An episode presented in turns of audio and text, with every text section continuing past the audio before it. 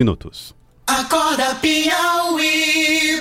O governador Wellington Dias enviou para a Assembleia Legislativa do Piauí o projeto de lei que legisla sobre o reajuste salarial e a política de vencimentos dos professores da rede estadual de ensino. A proposta apresentada pelo governo oferece um incremento de 4,17% ao salário da categoria. Nós estamos aqui no estúdio com o secretário estadual da Administração, o secretário Merlong Solano, que vai conversar conosco a respeito deste e de outros assuntos. Secretário Merlong, bom dia, obrigado por atender aqui o nosso convite. Com esse reajuste, os professores passam a ganhar até quanto, professor Merlong? Bom dia, Joelson Jordani, Fenelon Rocha, ouvintes da Rádio Cidade Verde. Bom, na verdade, esse 4,17% é um compromisso que o governo está cumprindo com a categoria em relação ao índice concedido ano passado na forma de auxílio alimentação. Havia o compromisso que, logo que possível, mandar mensagem na forma de reajuste para permitir a, que os aposentados e pensionistas também fossem contemplados. Então, este compromisso, com a mensagem que entregamos ontem na Assembleia, está cumprido, uma vez que a Assembleia aprove como deverá aprovar. Né? As... Então, então, assim, era auxílio alimentação e agora passa isso. a ser salário. Salário, e com isso contempla os inativos, que são a maioria. Nós estamos falando sim, da sim. maior categoria profissional do Estado, né, Fenelon? São quase 40 mil profissionais, a maioria já aposentados. Por exemplo, professores inativos já são 18 mil, ativos são 13 mil, funcionários técnicos administrativos são 4.500 os inativos e os ativos são 3.900. Então já ultrapassou os inativos. Uhum. Então, 21 portanto, mil só de, de inativos. De inativos. Agora eles estão, de... estão contemplados. Esse 40. aspecto está cumprido. Na mensagem que entregamos ontem, Joelson, também tem o, o aspecto relativo ao piso. O governo federal anunciou o reajuste do piso na proporção de 12,8% no início do ano. E aqui o governador Elton Dias determinou na mensagem de ontem que o nosso piso vai ser, a partir da aprovação da lei pela Assembleia, de R$ 3.167,17. Mantém, mantém acima Ac do piso nacional. Acima do piso nacional, que agora ficou, a partir de janeiro, em 2.886 reais. 2.886. E 86 reais. Eu gostaria de frisar que esta atitude vem desde que o piso foi criado. Sim, verdade. É, o Piauí, Sempre tanto no governo Wellington Dias quanto depois no governo Wilson Martins, voltando para o governo Wellington Dias, conseguiu se manter acima do patamar do piso nacional de salário. É uma questão com a qual nós temos grande compromisso. O, o, Fundeb foi, o Fundeb foi criado em 2006, o piso foi criado em 2008, durante o governo Lula, o piso nacional de, do, na, na revisão do Fundeb. Na revisão do Fundeb. De modo que temos compromisso com isso. E o terceiro aspecto que está na mensagem de ontem diz respeito à decisão do governador de já colocar em extinção os níveis iniciais da carreira, de modo que. Reduz o número de níveis? Sim. De modo que, se for, realiza, se for autorizado um concurso para professor no Piauí este ano ou, ou no ano que vem, o piso já vai ser acima deste valor, já vai ser de R$ 3.595,12. É como se desaparecesse os seis primeiros níveis e, e alguém já entrasse no já, sétimo. É, se alguém for entrar na carreira agora, se bem que nesse momento não tem concurso convocado, mas é uma área que de vez em quando tem que ter concurso, não é? Sim. Então, na hora que for chamar um novo concurso para professor no estado do Piauí, o salário menor que vai ser anunciado já vai ser esse de R$ 3.595. Havia uma discussão sobre a implementação desse aumento dependendo de receitas, ele ainda mantém esse vínculo ou ele é automático? Não, a, a, a questão do, da LRF permanece. Sim. A lei, as mensagens co colocam esse artigo. Que Quer dizer, primeiro o Estado tem que sair da condição de, de inadimplência, como é que é o termo? Sair do, das vedações, das vedações da pronto. LRF. É, entre, entre, nós temos a expectativa de sair da LRF agora no final de abril, os indicadores. Se socorrer, é, em maio, em maio teria é. o aumento? Entretanto, em relação a esses 4,17, o governador está tentando uma saída negociada pela via judicial. Sim. Porque esse 4,17 é um compromisso que vem do ano passado. É um recurso que, em boa parte, o Estado já está disponibilizando na forma de auxílio alimentação, Então o impacto financeiro vai ser menor, apenas relativo aos inativos. Né? E, apenas, então... e como o auxílio alimentação, ele entra no cálculo da lei de responsabilidade fiscal também? Não, não, não entra, foi né? isso que nos permitiu buscar essa alternativa, é salário, né? pra, considerando a importância da categoria do serviço que a categoria presta. Uhum. Né? São 600 escolas que dependem do serviço desses professores e desses técnicos administrativos, não é isso? Agora, a outra mensagem, Joelson, essa aí então é específica para os professores. Certo.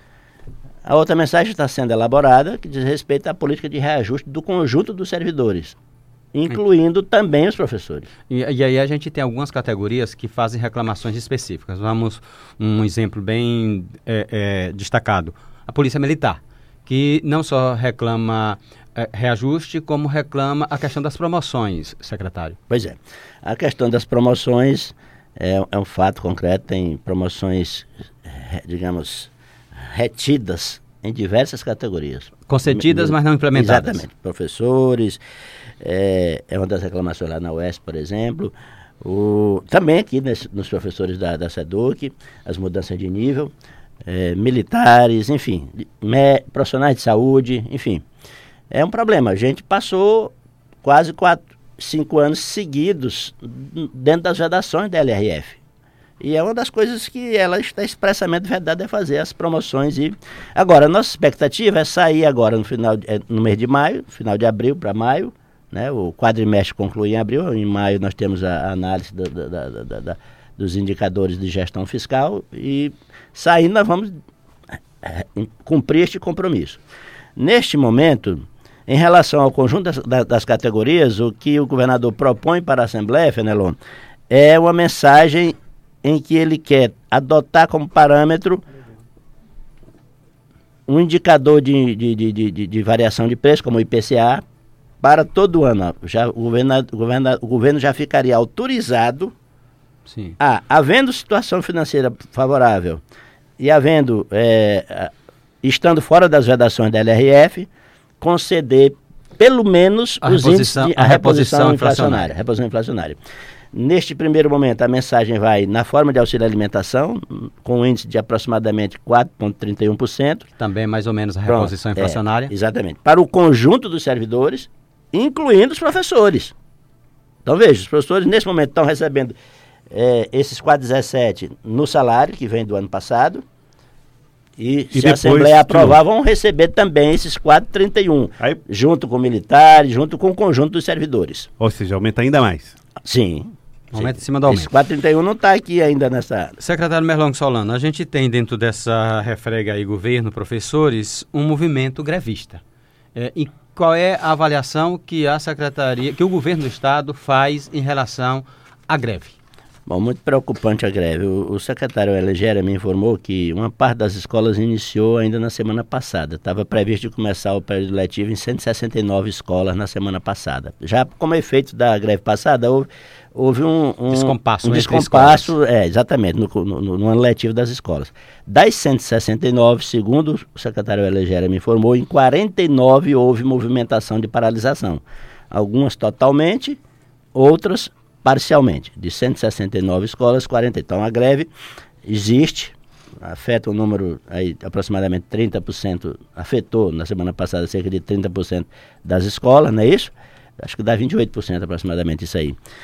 Mas aí é, eu vejo a greve com grande preocupação, Joelson, Fenelon, ouvintes, porque é o seguinte, eu, eu, eu, eu fui presidente de, de sindicato, fui vice-presidente da DUFP. É, na época de professor de escola particular também fui parte do, do, do Simpro, do, Simpro. Do, do, Simpro, não é? Eu lembro que... Veja, uma coisa é fazer uma greve numa época em que a economia está crescendo, em que o patrão que vai lhe pagar o, o aquilo que você conquistar está tendo um aumento de receita. No caso aqui, o patrão representa a sociedade, ao governo, que arrecada tributos, que depende do desempenho da economia. Nós, nós, nós, estamos. Você acabou, eu estava ali ouvindo ali no rádio dizendo que na década nós estamos vivendo, vindo de uma década quase perdida. É mais perdida pois do, é, que a, do que a década e perdida. Os indicadores todos restritivos em relação ao desempenho é. da arrecadação. Mas ao mesmo tempo, o senhor falou agora há pouco aqui que os indicadores são positivos para abril, que os números podem sair, melhorar. Sa, sair, exatamente, da, sair da, da dos indicadores da LRF. Por Seria conta mais ou menos do esforço, por conta do esforço grande que nós seguramos. Olha, a gente promoveu militares e não deu o salário deles. Você já imaginou, jo, Joelson, o desgaste disso aí? A gente promove o cidadão de tenente para capitão e ele continua ganhando como tenente? Não fosse a nossa força policial tão comprometida com a sociedade como é, a gente estaria enfrentando graves problemas de até de insubordinação. Pô, como é que eu agora sou capitão e continuo ganhando como tenente? Então, esse esforço grande que vem sendo praticado já há, há anos é que permitiu que a, a gente possa vislumbrar sair da LRF. Da então, LRF. esse sair da LRF, é, da Lei de Responsabilidade Fiscal seria tirar a corda do pescoço, tirar mas continua no sufoco. Continua no sufoco. Veja, e a greve, num momento como esse, qual a perspectiva dela? Vai conquistar o quê?